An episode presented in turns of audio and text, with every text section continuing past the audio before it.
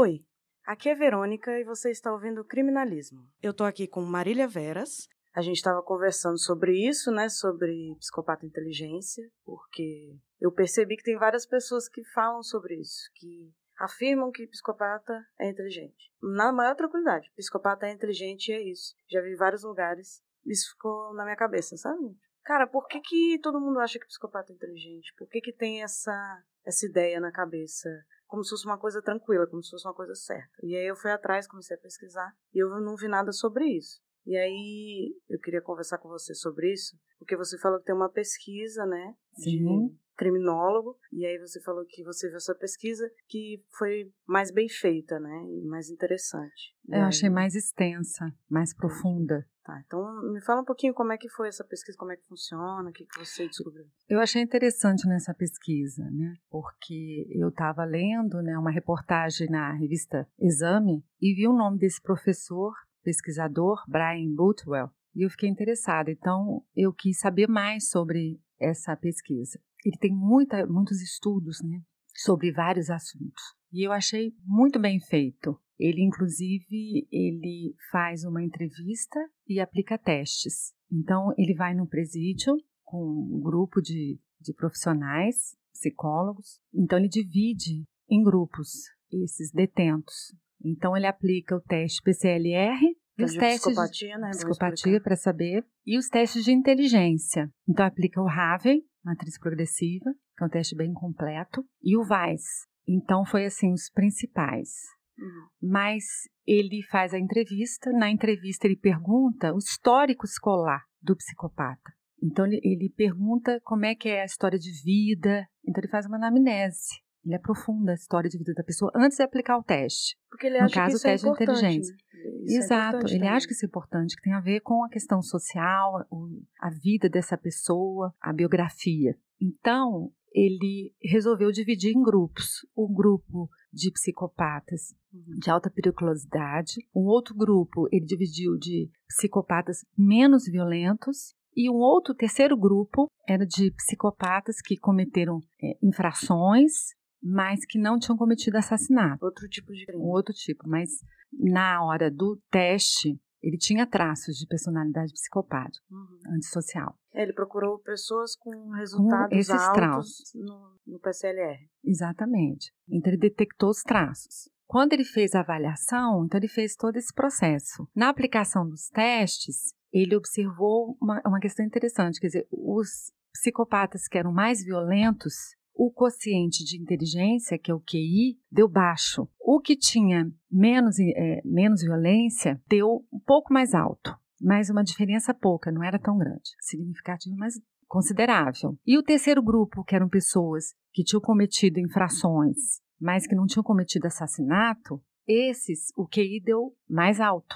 Mas você sabe se esses crimes não são violentos? Ele especifica isso? Ele fala a questão da violência assim pelo, pelo histórico, porque ele faz uma avaliação assim nessa área criminal. Então ele, ele observou antes de fazer as entrevistas, ele também sabe qual, qual foi o delito daquele psicopata, o que, que ele fez. Então ele comenta isso, que o grau foi violento. Ele pesquisa, vamos dizer assim, É, porque você falou para que... saber de cada um. Você falou que o terceiro grupo não envolvia assassinato. Não envolvia, mas, Mas- ah, envolvia delitos, Mas tráficos. Então, Coisas envolvia assim. crimes violentos? É? Não, não havia morte, assassinato ou algo mais perverso.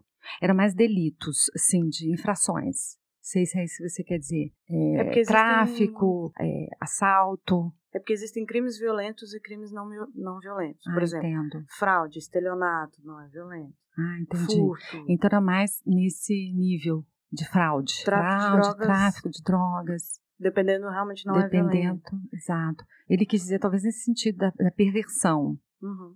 do grau de Eram crimes perversão. menores. né? crimes menores. Então ele observou que tinha essa diferença. E o, o quociente de inteligência teve diferença também Uhum. na fórmula e, nas, e nos testes, na avaliação, na hora de avaliar os testes. Então, é, por exemplo, de linguística, essa parte de, inclusive, de sensibilidade. Então, tem alguns testes que você consegue avaliar o grau também de sensibilidade. E tem o PCLR, também tem os traços. Então, tudo ele avaliou, é, foi possível avaliar. Acabou e sendo mais perceber essa completo, né? Foi mais Porque não completo. era só a parte de QI. Não era só a parte de QI. Então, tinha deficiência na inteligência, por exemplo, verbal, na afetividade. Então, isso tudo afeta a competência, a inteligência, o desempenho. Mas me explica um pouquinho o que é QI, como é que funciona a avaliação de QI. Bom, seria interessante, antes de eu falar um pouquinho do QI, a gente falar um pouco da inteligência, né? Acho que seria interessante. Por exemplo, a inteligência, ela é a capacidade intelectual, a competência de resolver problemas, de reconhecer problemas, de resolver problemas e tem a ver também com as adversidades que você enfrenta ao longo da vida. Então, isso é uma inteligência geral, que é o conceito. Mas para você avaliar, por exemplo, a competência, a capacidade, você precisa do, do teste, que foi o que ele fez. Ele aplicou esses testes, porque com o teste você vai ter um critério de avaliação. Então, esse teste foi desenvolvido pelo francês, né? Não sei se você tem essa curiosidade também de saber, acho que é legal. Sim. Alfred Binet, e foi muito antigo, em 1906. Então, é, ele foi muito básico o teste, o primeiro teste. E ele fez uma avaliação porque ele sentia necessidade de critério para avaliar a pedagogia da, dos alunos da escola. Como é que eles estavam aprendendo, a dificuldade que eles tinham. Então, ele precisava avaliar para poder fazer uma distinção e poder fazer uma intervenção melhor para essas crianças. Então, por isso que ele, ele criou esse teste. Mas era necessário também um valor numérico, quantificar. Então, eles precisavam de um valor, de um quociente de inteligência. Então, o psicólogo alemão criou o quociente de inteligência, no, de, alguns anos depois. O nome dele é um pouco diferente, William Steiner, não sei se é certo alemão. É, a gente procurou no É. Google Translate para ver a pronúncia. Um nome diferente. Alemão, né? Então, alemão. Então, não sei se eu falei certo, desculpa se estiver errado. Mas ele usou o termo quociente de inteligência, que é justamente que ele poderia avaliar com os testes, que era a idade mental, dividido pela idade cronológica, né, no caso. Ele fez essa divisão multiplicado por 100. Então, tinha um desvio padrão. Então, com essa fórmula, ele conseguia aplicar e saber o QI. Ele encontrava o número do QI. um número, um valor único. Então, ele fazia essa aplicação e tinha o resultado. E com isso, ele desenvolveu outros testes. E a Uhum. inteligência também foi evoluindo até chegar no- no- na atualidade. Então teve, na época eu me lembro que teve também a inteligência triártica, né, nos anos 80, teve que foi muito interessante porque falava sobre essa questão que ele avaliou na pesquisa dele, que é o contexto, a vivência, os aspectos, a, sensibilidade, o aspecto da personalidade. Então ele avaliou nesse nesse resultado com essa psicologia, com essa inteligência triártica. Ele aprofundou um pouco mais Ele percebeu que tinham outros fatores que influenciavam. outros fatores que influenciavam a inteligência. Mas nos anos 90 ficou até muito conhecido, eh, conhecida a inteligência emocional Uhum. do Daniel Goleman. Ele escreveu até um livro e na época eu me lembro que eu comprei esse livro que fez muito sucesso. Na época você diz 90? Exato, nos anos 90 fez muito sucesso. Mas eh, foram dois pesquisadores que acharam a inteligência emocional, que estudaram e divulgaram, mas ficou conhecido com o livro do Daniel Goleman. Foi tipo uma revolução, né? Então foi uma revolução na época, mas acho que tem a ver justamente com essa inteligência triártica. Ele já foi uma evolução da inteligência triártica. Ele pegou isso Que eu acho que é aí- até mais importante a inteligência emocional, né? Muito mais. E, e você vê que a inteligência emocional, qual é o conceito? É você é, reconhecer, identificar os seus sentimentos, os seus próprios sentimentos, os sentimentos dos outros e saber como lidar com esses sentimentos. Então tem muito a ver um pouco com empatia. Então justamente o que o- a pessoa que tem transtorno social de personalidade não tem. Sim, ela Então, teria um resultado negativo, né, num teste de inteligência com emocional. certeza. Então os testes foram evoluindo baseados também na inteligência emocional. Eles têm também a ver na hora da, da aplicação. Até porque você vai ter mais dificuldade de resolver as adversidades e toda essa coisa da competência que você falou em relação à inteligência,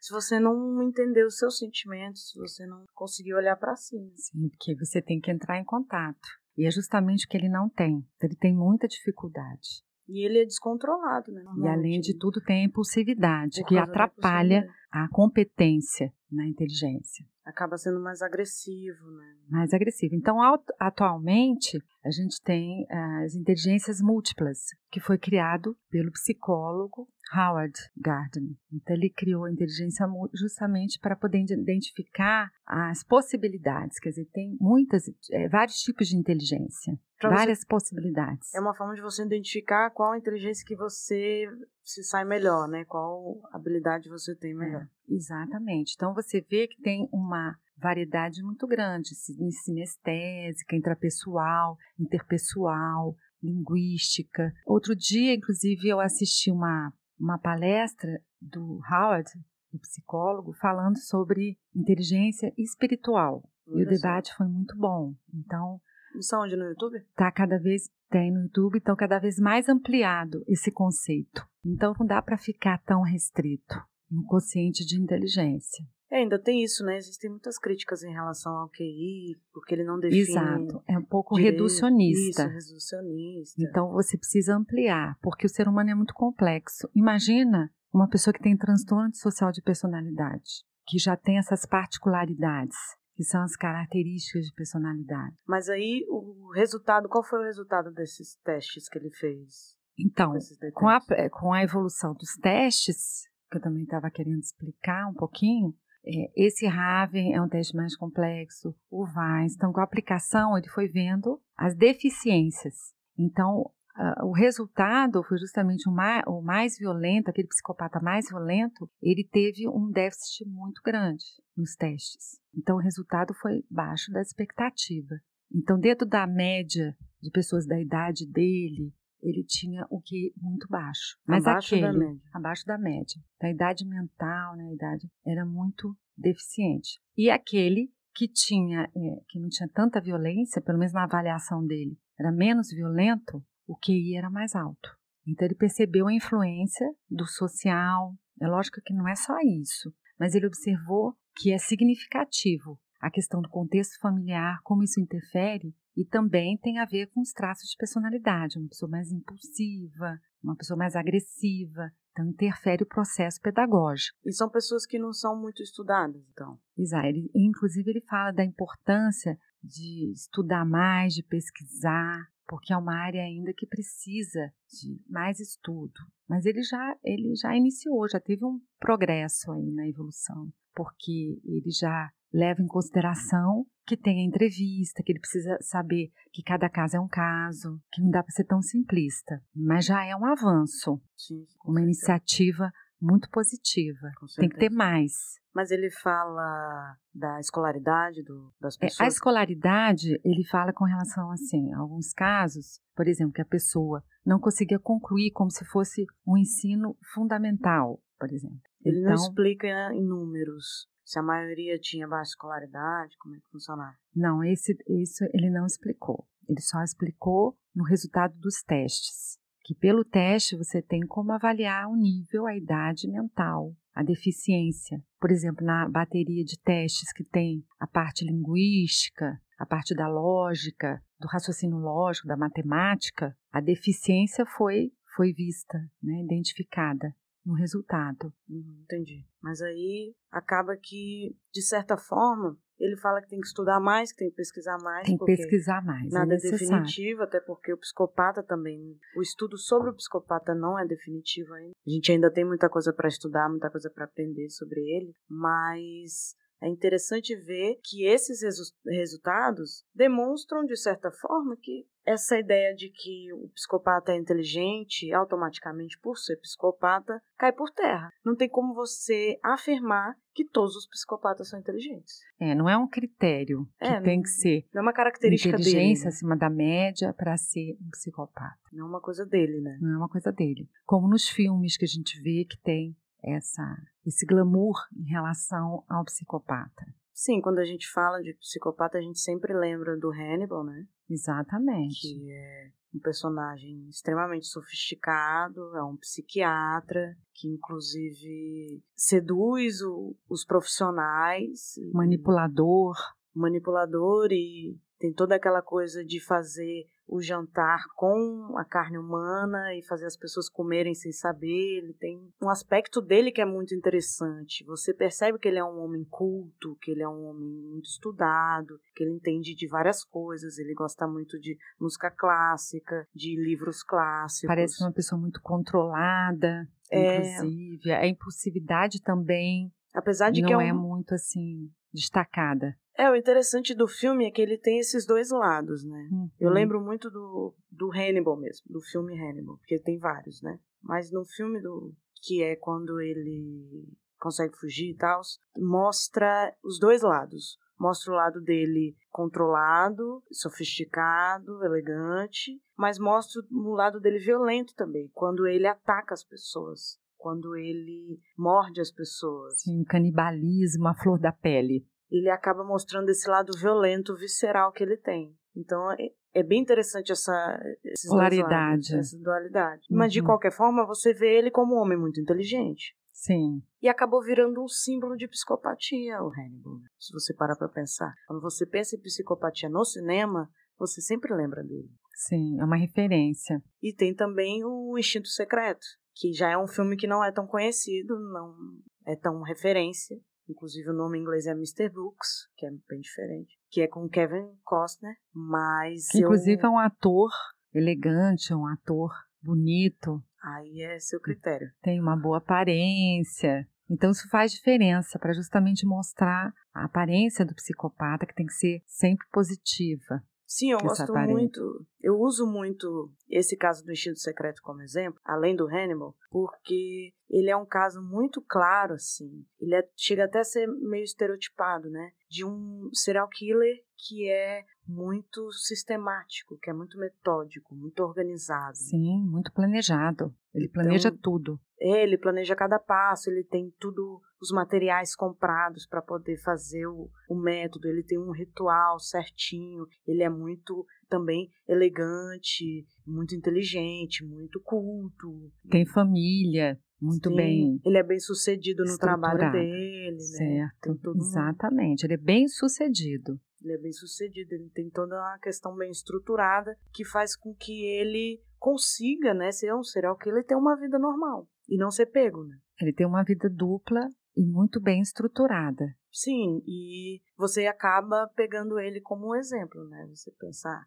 ele é organizado, ele é um serial killer, ele é inteligente, então a psicopatia e a inteligência são coisas interligadas. Que estão interligadas. Quem vê acredita nisso. E eu acho que isso, esses filmes criaram uma fantasia de que o psicopata é inteligente e as pessoas acreditaram e começaram a usar isso. Começaram Sim. a falar do psicopata nesse sentido, inclusive profissionais, psicólogos e tal. Que é importante sempre pesquisar. Não dá para ficar só, é lógico, nesses exemplos, porque são exemplos muito simplistas. Então precisa estudar, precisa investigar, para saber certo que você está falando. E é bem interessante porque eu busquei nas minhas referências, como no caso do Robert Hare com Sem Consciência, que foi o, um dos primeiros, não foi o primeiro, claro, mas foi um dos primeiros a estudar psicopatia a fundo e criar o PCLR para poder. Sim, foi fundamental o PCLR. Pois é, ele criou um teste, teste, que modificou a visão da psicopatia e facilitou a, o diagnóstico. Né? Sim,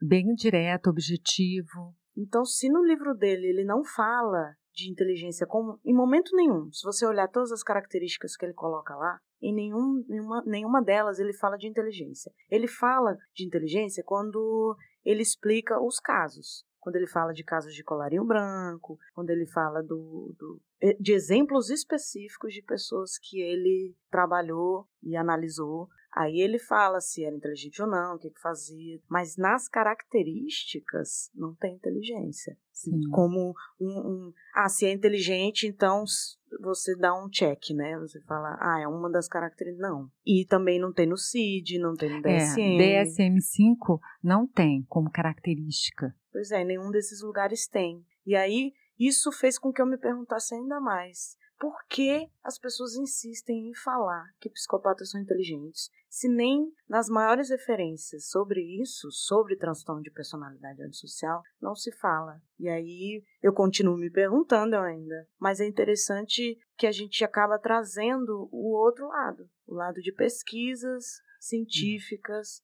que mesmo que não sejam irrefutáveis, demonstram que tem alguma coisa aí. Exatamente, que a gente precisa, essa coisa a gente precisa investigar, tentar entender melhor a complexidade, porque tem a questão social, tem a questão genética, tem vários fatores biopsicossociais que influenciam essa pessoa. Então tem a questão pedagógica, tem o social, tem também a questão genética, tem a personalidade e tem essas características que vão interferir Sim. no processo pedagógico. Isso também interfere na competência. E no desenvolvimento. No desenvolvimento né? como um todo. Então, quando ele começou a aplicar, no caso, o professor Brian, quando ele começou a aplicar a questão dos testes, na entrevista, ele observou essa deficiência, que era muito evidente. Então, no desenvolvimento, essa pessoa não conseguia evoluir por conta da agressividade, da impulsividade. Então, é aquela pessoa que não vai é, ter uma disciplina, não vai obedecer, não vai conseguir é, é, desenvolver bem o aprendizado, assimilar aquela informação. Então, isso tudo vai interferir. Diferente de uma pessoa que consegue participar no aprendizado, uma pessoa que frequenta as aulas, Sim. Então você vê que tem uma deficiência na base. Então quando você vai aplicar o teste, um teste de eh, linguístico, um teste verbal, de lógica. um teste de lógica, de cálculo, a pessoa vai ter dificuldade, que a base interfere também no desenvolvimento. Mas a gente sabe que tem alguns, no caso Ted Bundy, né, que conseguiu tem uma evolução. Também. Não só os filmes, né? Tem casos casos de... reais, né? Do caso reais de serial Ted killers. Bundy. A gente acaba focando no serial killer, mas eu não estou dizendo que todo psicopata é serial killer, pelo amor de Deus. Exatamente. A gente está falando porque eu, eu, lembrei do Ted Bundy também. Eu gosto de focar no serial killer porque eles são os criminosos que são mais conhecidos, são mais é, estudados, são casos de pessoas que ficam mais. A visibilidade é muito maior. Então, no caso do Ted Bundy, ele vai ficando cada vez mais conhecido,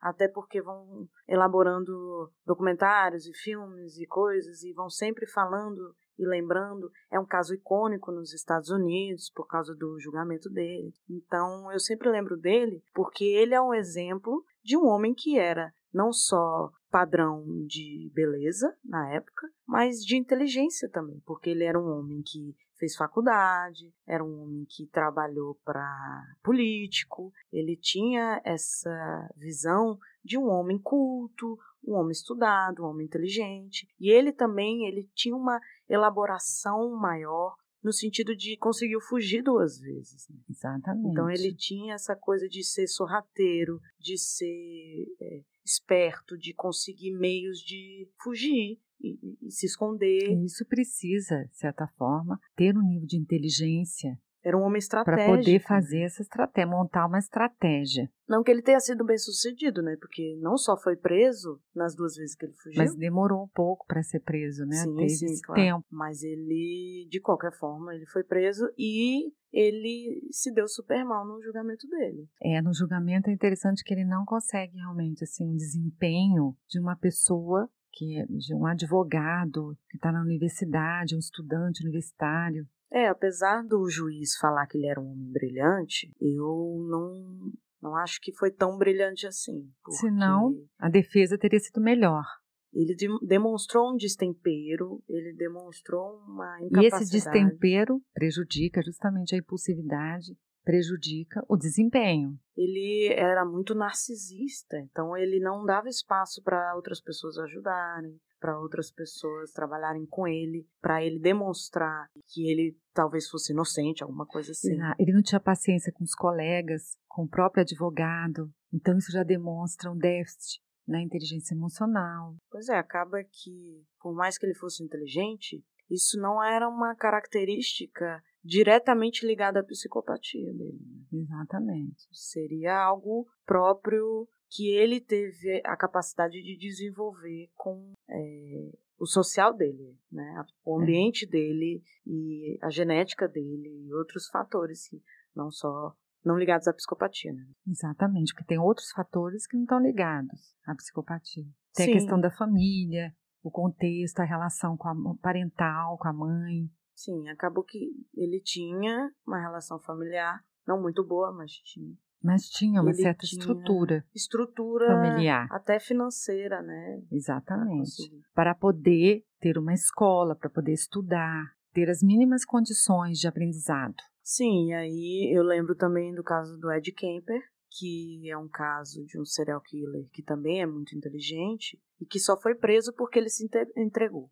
Eu gosto desse caso, eu gosto muito de dar esse exemplo do Ed Kemper, porque normalmente quando a gente fala de psicopata e psicopatas criminosos violentos, a gente conhece os que foram presos. Sim. A gente conhece os que foram mal sucedidos, os que foram pegos. É verdade. A gente tem o caso do Zodíaco, que até hoje não foi pego, mas a gente não sabe quem é. Os outros casos, a gente sabe quem é. E o caso da Ed Kemper, ele tá ali no meio termo. Porque, na verdade, ele, a princípio, ele não seria pego. Pelo menos não de primeira. Talvez demorasse muitos anos, como o caso do BTK, por exemplo. O BTK demorou muitos anos para ser preso. Sim. Então, Ed Kemper, ele tem isso. Ele foi preso, mas porque ele quis. E quando você estuda um pouco sobre ele, você percebe que ele era um cara muito inteligente, era um cara muito cool. Ele estudava muito sobre é, a parte policial, por exemplo, porque ele queria ser policial. Então ele estudava muito sobre isso, ele tinha muito conhecimento e ele ajudou muito, inclusive,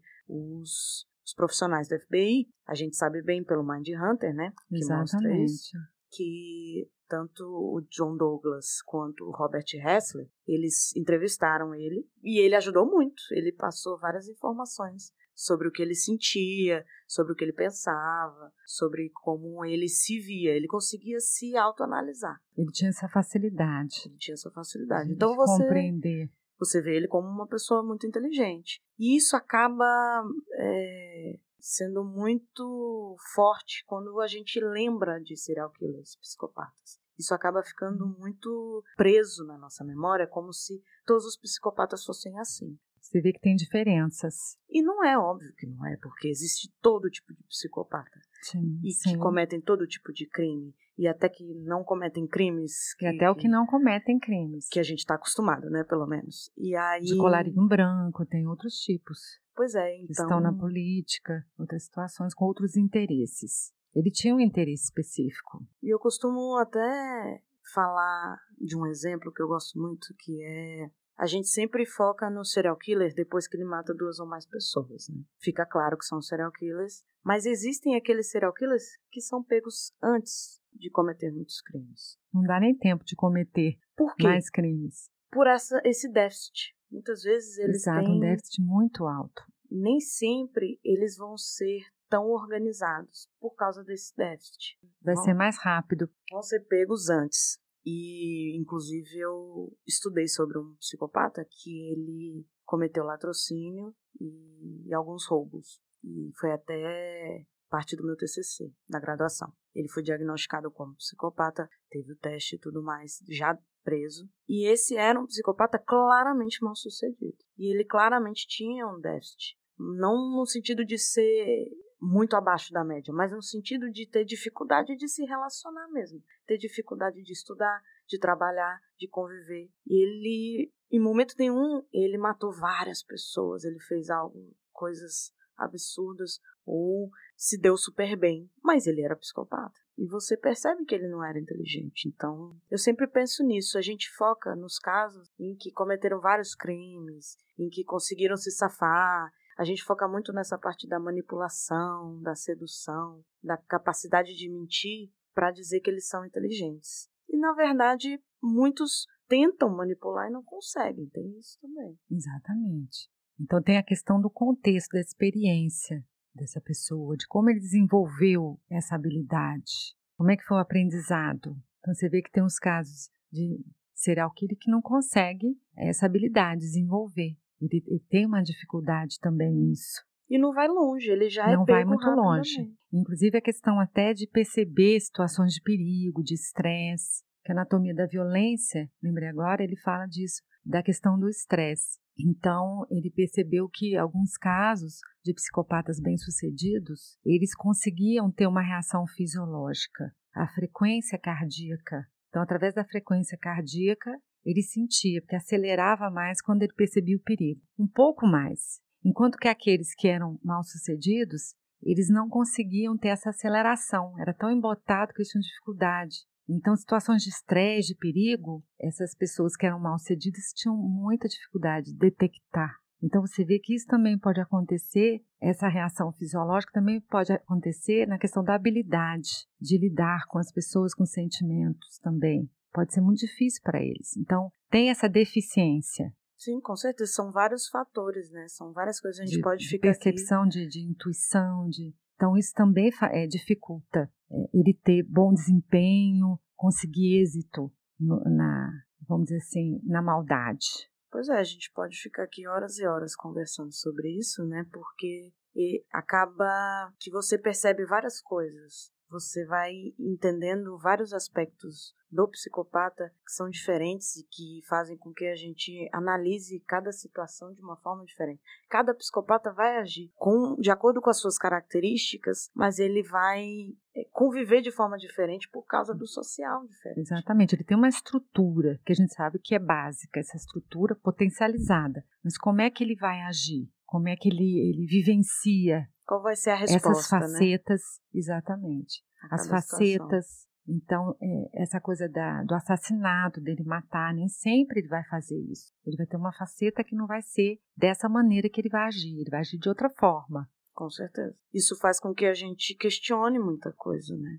Em relação ao psicopata. Porque a gente nem tem nada muito certo, a gente ainda tem estudo sobre a psicopatia. Mas eu, pelo menos, eu consigo ter essa tranquilidade de pensar não tem como afirmar que psicopatas são inteligentes automaticamente. É, não tem como, com categoria, com propriedade, afirmar com certeza. Eu também não acredito, eu tenho dúvidas. Então a gente tem que pesquisar. É, eu também não posso afirmar que eles são. É, é, é eles têm déficit. Ou que. Também não dá para ter certeza disso. Eu acho que não tem nem como afirmar que todos são de uma determinada forma. É, não é dá é... para enquadrar, exatamente. É mais fácil dizer que eles têm inteligências diferentes, vai dependendo do caso, vai dependendo da situação. Habilidades diferentes, competências. Então não dá para enquadrar esse tipo de, de, de, comportamento. Então, todo psicopata é tem inteligência acima da média, todo psicopata tem QI abaixo da média. Não tem como afirmar. Eu acho que talvez possa influenciar nesse sentido que você falou, da impulsividade, da agressividade. Uhum. E, e... Pode influenciar no desempenho de escolar, no aprendizado, com certeza vai interferir. Essa coisa da baixa tolerância à frustração. Baixa tolerância à frustração vai influenciar, mas também não precisa ser psicopata. Né? Tem casos de pessoas que têm baixa resistência à frustração, têm dificuldade. Mas um psicopata é um agravante, porque potencializa em função das outras características, mas não tem como ter certeza. É, e o fato deles serem mais racionais também pode ajudar, né, de certa forma. Eles têm mais controle. Tem os dois lados. Tem um lado que atrapalha, Uma mas questão... tem um lado que ajuda também. Exatamente. Essa... Eles são mais frios. É. Então ele tem um controle na questão do temperamento. Então talvez ficar eles temperamental. Tenham, eles tenham mais facilidade de aprendizado em certas coisas, como exatas, sei lá. Isso aí eu tô imaginando aqui na minha cabeça, mas mesmo que tenha essa influência, não está diretamente ligado à característica, à estrutura da personalidade é. dele Exatamente. como psicopata. Exatamente. Então tem que avaliar tudo isso. Tem um lado positivo e negativo dessa situação. Tem qualidade e defeito nisso, né? É, de qualquer forma não tem como a gente afirmar nada. Não tem como afirmar. Mas a gente sabe que existe uma estrutura que essa estrutura, dentro de um contexto social, dentro de um, de um, contexto em que ele vivencia um sofrimento, que no, na verdade ele não tem, mas num contexto caótico, por exemplo, que ele não tem condições de estudo, não tem amparo, ele pode ter muitos prejuízos. Mas se ele tem alguma base, por exemplo, ele tem condições de estudar, de ter um suporte escolar, de ter é, um social razoável, de repente ele pode sobreviver, ele pode conseguir superar as dificuldades, superar os obstáculos na vida escolar, mas fica muito difícil, assim, por conta dessa, dessa impulsividade, das mentiras também patológicas. Então, isso pode dificultar a manutenção. Tem sabotagens também para ele executar as tarefas. Ele pode, por é. exemplo, se pegou colando uma prova. Não quer dizer que, percebe? Mas é um caso assim que são várias variáveis que vão interferir. É uma coisa que ele não vai conseguir evitar de transgredir e como ele não tem uma resposta numa situação de pressão, ele pode ser mal sucedido nisso. Que ele vai fazer as coisas que eu quero dizer assim, de forma é, sem vergonha. Então isso pode prejudicá-lo. Diferente de uma pessoa que tem, por exemplo, um sentimento de culpa. Então isso pode ser um impedimento e pode ser entra na questão do aprendizado. O sentimento de culpa ela pode ter um aprendizado de não fazer de novo ou ter mais cuidado. Então, numa pessoa psicopata, isso não pode não acontecer, porque ele não tem vergonha, ele não tem regras. Você está dizendo que ele aprende a pessoa e que ele não, não vai é, aprender com os erros. Que não é psicopata vai aprender melhor com mais facilidade, porque vai perceber o erro, vai perceber. Exatamente. O que, e a tendência é evoluir, e ele vai persistir no erro. Porque ele, como ele não tem vergonha, ele vai continuar errando, tendo um comportamento delinquente. Sim, acaba que tudo é focado no aprendizado, né? Se você não tem a facilidade do aprendizado, se você tem dificuldade ou não tem estrutura financeira familiar, você vai ter mais dificuldade de desenvolver a inteligência. Exatamente, vai ter bem mais dificuldade. E isso vai aparecer no futuro. Exatamente, porque a base é fundamental para você ter esse desenvolvimento. Para chegar numa universidade, por exemplo, você tem que ter essa evolução. E sem isso, fica sem essa base, vai sempre ficar deficiente. É, eu acho que é isso, né? A gente falou bastante coisa. A, a, gente até achou que ia ficar pouco, ia ter pouco conteúdo. Eu achei que ficar pouco mesmo. Mas tem muita coisa sobre isso. É uma discussão que eu considero necessária, apesar de não ver as pessoas discutindo isso. Eu acho muito necessária, eu acho muito importante. Eu acho que a gente tem que continuar essa discussão até porque a minha ideia ao criar o criminalismo não é dizer verdades absolutas, não é definir o que é certo e o que é errado nem nada, mas sim abrir discussões, criar discussões para que a gente vá atrás das informações, estude, procure e pare para pensar, né? Hum, interessante isso aqui. Será que realmente é isso? Será que é outra coisa? Até para fazer pesquisa, né? Pesquisa é, porque o objetivo isso. é questionar a curiosidade de querer saber e não apenas se contentar com aquela resposta que nem sempre convence. Ou um filme que você vê, às vezes você vê o filme, mas aquele filme ele tem uma proposta para você buscar, para você entender, para você estudar. É, a gente gosta de analisar e é criar diagnósticos. Eu vi muitas pessoas fazendo isso com o Joker. Todo mundo resolveu diagnosticá-lo. Todo mundo resolveu definir o que, que ele tem se é epilepsia, se é Tourette, se é psicose, se é psicopatia, se é não sei o quê. E eu fiquei pensando, gente, é um personagem fictício. Não tem como você dar um diagnóstico com uma pessoa que foi inventada. Até porque você não tem acesso ao histórico, biográfico detalhado, real desse personagem. Não existe, é tudo inventado. O, diretor ele pode fazer o que ele quiser, ele pode Exatamente. inventar a doença que ele quiser. Então é muito divertido, a gente tenta descobrir o que, que ele tem, a gente analisa, mas de forma séria. É como você falou, é uma diversão. É uma brincadeira, ah, vamos dar um diagnóstico. Então, na brincadeira, você pode fazer muita coisa, você pode brincar, mas o mundo real é diferente. É, eu acho que as pessoas levam isso muito a sério, sabe? Essa tentativa de diagnosticar um personagem. E fica muito reducionista quando as pessoas começam a interpretar. Fica muito simplista. Sim, com certeza. Eu acho que o importante não é isso. O importante é analisar o contexto que ele é colocado, a crítica social que é feita e tudo mais. Então, quando a gente pega casos reais para analisar, nem neles a gente pode fazer diagnóstico porque, primeiro, que eu não sou da área, mas eu quero dizer Sim. assim: os profissionais da área não conseguem fazer um diagnóstico porque eles não conversaram com a pessoa, eles não conviveram com a pessoa. Eles não têm um histórico todo. A gente tem informações picadas. Né? Exatamente. Você tem fragmentos, informações picadas, você tem que fazer montar o quebra-cabeça. E sempre, às vezes, falta uma peça fundamental. Às vezes, essa peça que falta é fundamental para você entender a dinâmica.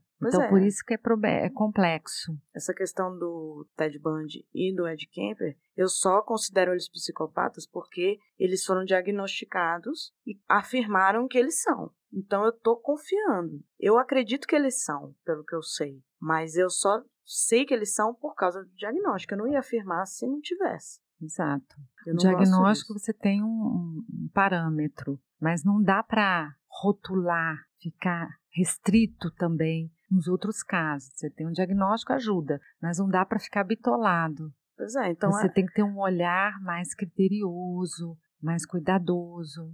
Eu acho que a inteligência tem a ver com isso também. Essa ideia de querer rotular os psicopatas como inteligentes sem ter uma pesquisa, sem ter algo definitivo, é de certa forma perigoso, porque você está afirmando uma coisa que não tem comprovação. Então, inclusive, quando eu fui procurar pesquisa sobre isso, eu não encontrei pesquisas brasileiras. Pode até ser que exista, eu só digo que eu não encontrei. Se eu não encontrei com facilidade, é porque existe muito pouco não está aberto. Não Realmente, tá... tem muito pouco.